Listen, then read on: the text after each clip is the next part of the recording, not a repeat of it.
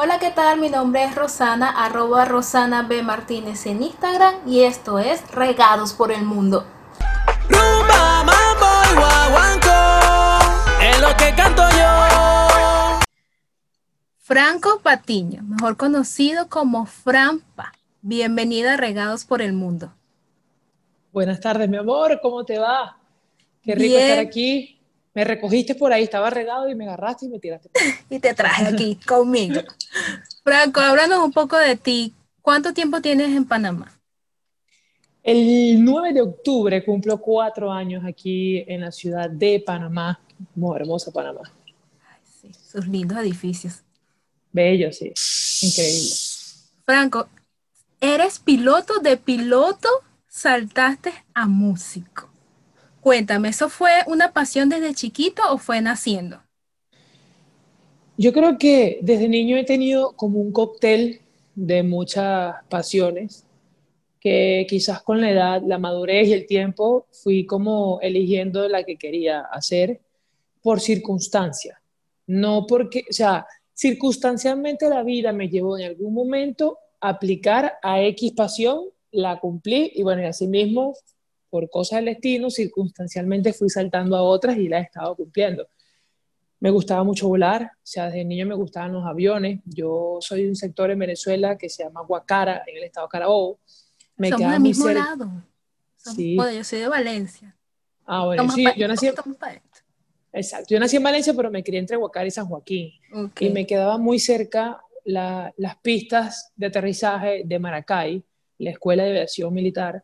Y mi papá los domingos me llevaba por la carretera vieja, en vez de la autopista, hacia Maracay, y pasamos Mariara, y pasábamos todo ese sector de la montaña por, por la orilla del lago de Valencia, y llegábamos a lo que era la escuela militar, la base aérea de la escuela, la base Aragua, base Sucre, y ahí veía como que los aviones. Y aparte, me gustaba la música. Desde niño siempre andaba por ahí cantando cualquier cosa, sobre todo salsa, porque mi papá y mi mamá escuchaban mucho salsa cuando yo era chamo, entonces digamos que crecí con ese swing, esa rumba, esa alegría en mi casa desde muy pequeño. Ok. ¿Y en qué momento tú dijiste, quiero dedicarme a la música, quiero hacer esto mi carrera de vida? Aproximadamente hace un año y medio. Hace un año y medio.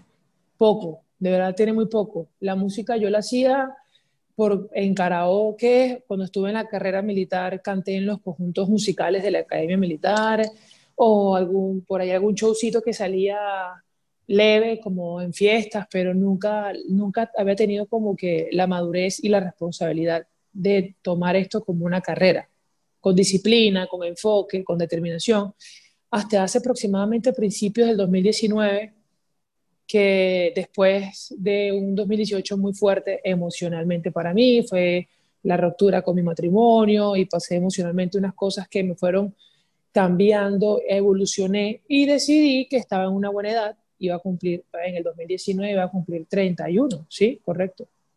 Iba, tenía 30, iba a cumplir 31 y dije que quizás era una buena oportunidad por madurez, por tiempo, dedicarme a lo que también me apasionaba tanto, que era la música.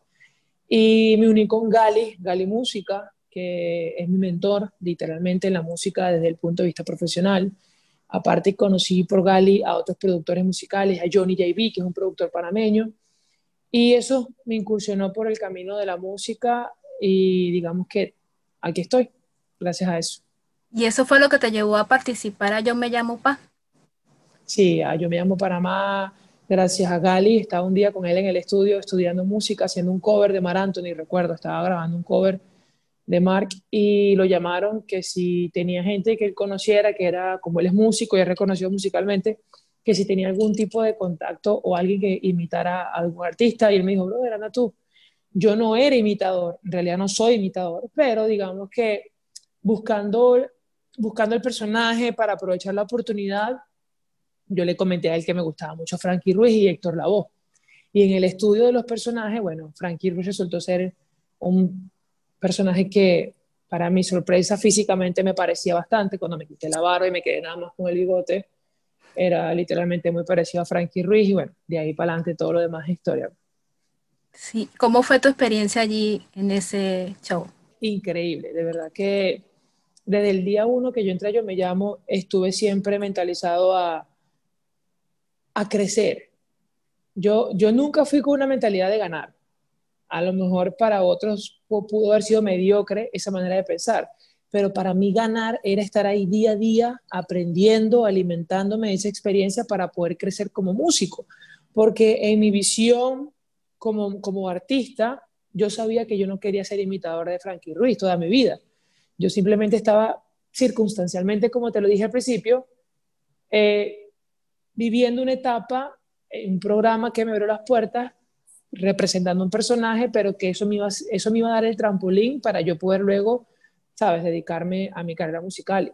La experiencia en la televisión, el manejar cámaras, el manejar playback, eh, todo, todo lo que es eh, la magia de la televisión detrás de cámara, fue una experiencia muy grande.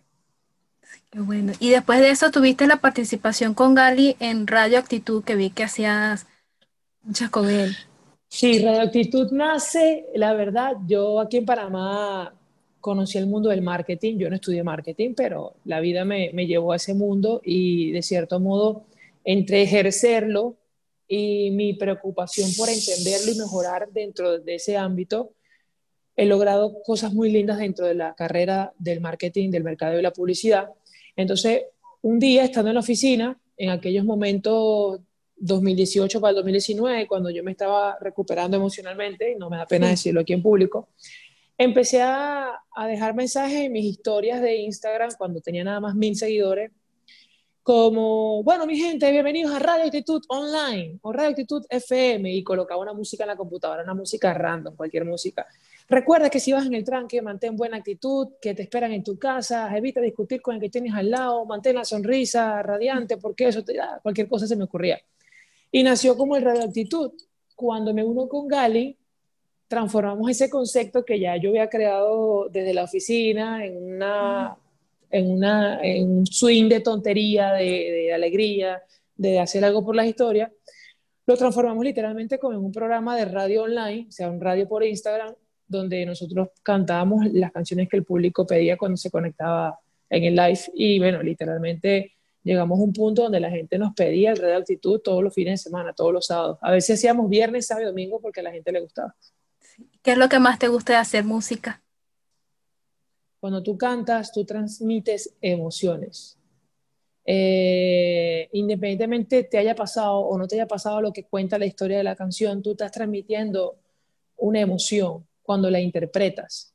Y de cierto modo, digamos, aunque suene cliché, tú puedes cambiar el mundo, tú puedes cambiar una persona, puedes llegar a, la fibra de una persona con una letra de una canción, sea romántica, sea salsa, sea reggaetón, el género que sea sin caer en detalle, pero cada letra, cada ritmo tiene, tiene, tiene un mensaje que puede de cierto modo cambiarle la vida a alguien. Si hay una persona que esté triste, lo puedes poner alegre, lo puedes decir a una persona que se sienta depresiva, lo puedes poner a reflexionar y entender que la vida hay mil motivos para continuar.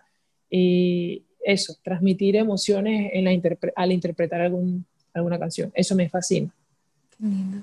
Háblanos de tu nuevo proyecto. Te lanzaste como solista con, con tu nueva canción. Háblanos de esa. Háblanos de, de qué te llevó. Wow, eh, Fiesta Latina eh, nace el 4 de febrero del 2020. Estaba en el estudio, estábamos haciendo música, eh, una música que no era para mí, estábamos haciendo música para un artista panameño que se llama Mr. Psyche, buscando la creatividad, la musa para componer y para crear el beat musical. Nace este ritmo, este piano, esta timba, y el productor que estaba conmigo, Johnny JB, me dice, ayúdame a componer. Y empezamos a, buscar frases, a buscar melodías. Y a mí se me ocurrió, yo, yo salí del estudio y llegué con la frasecita que decía, Rumba, mambo y guaguanco, es lo que canto yo, que levante la mano lo que el pueblo quiere. Y de ahí para adelante, bueno, empezamos a sacarle forma a la canción y él me dijo, esa canción es tuya. Hicimos parte de la, de la, de la composición ese día y la canción se guarda, vino después Yo Me Llamo, la cuarentena, en todo el tema que, que, que ha pasado en, en lo que ha transcurrido del año. Y cuando salí Yo Me Llamo, me reúno otra vez con Johnny y Johnny me dice, brother, es momento de, terminar la canción y planificarte para un estreno como solista. Y pues nada, desde julio que me fui del programa, me estuve planificando y casualmente se dieron, se dieron las fechas perfectas para que se estrenara el día de mi cumpleaños, el 23 de septiembre. Y ese día era mi cumpleaños, sí, y estrené Estamos el mismo mes. Total. ¿Cómo ha sido esa aceptación del público con, con tu canción? Increíble, increíble. Y que han hecho chale y todas esas cosas que hacen ahora, TikTok. Total, así, o sea, un sueño hecho realidad. Yo jamás me imaginé que la canción iba a tener tanta aceptación. Normalmente cuando tú eres artista nuevo, las expectativas son bajas. Eh, la gente está predispuesta porque no te conoce. Y hoy en día hay tantos artistas, hay tantas personas que quieren ser cantantes, que hay muchas personas que, ¿sabes? Ah, bueno, vamos a ver con qué sale, vamos a ver con qué trae, qué viene. Pero gracias a Dios la canción se hizo con bastante ojo, visor ahí para, para pulir cada detalle, para que cada tono, cada ritmo, cada letra fuese en conjunto una armonía que, que, llevara ese swing de rumba, de fiesta, de alegría, y la gente la, la ha recibido con mucho cariño. Espero que la siga recibiendo más y las que vienen. Y espero que triunfe bastante. Amén. Y por, por último, ¿qué le dirías a esas personas que se quieren iniciar en la música? La música es, un, es, una carrera muy complicada, no imposible, es una, es una carrera apostolada, es una carrera que hay que tener eh, convicción en que puedes lograrlo, de que hay que tener, hay que creer en ti por encima de qué cosa. Es como el que, el que, es como el que es cura o el que es militar, no cualquiera se mete en una escuela militar sabiendo todo lo que va a pasar, o ninguno se mete a, a ser cura sabiendo que, ¿sabes? No te vas a poder casar más nunca o X cosa. Una carrera apostolada, por llamarlo así. Eh, donde la, la, la, pasión, la disciplina, el enfoque es lo que puede marcar la diferencia con respecto a tantos talentos que hay en el mundo. Hay muchas personas talentosas en el mundo, pero cada artista tiene que, crear su propia magia para poder salir o sobresalir por encima de todo lo que hay. Entonces, si tú vas a querer ser músico, doctor, lo que tú quieras hacer, hazlo primero que nada con pasión, con vocación. Por eso que eh, con disciplina y creyendo en ti por encima de cualquier cosa. Eso es determinante para cualquier decisión que tú tomes en tu vida o para cualquier carrera que tú quieras hacer, en este caso sea la música. Qué bueno, Franco. Muchas gracias por esas palabras. No, tranquila, gracias a ti. Bueno, él fue Frampa en Regados por el Mundo. Recuerden suscribirse a este podcast y recomendar el canal. Nos vemos pronto, cuídense mucho. Chao. Vengo de donde la timba no muere.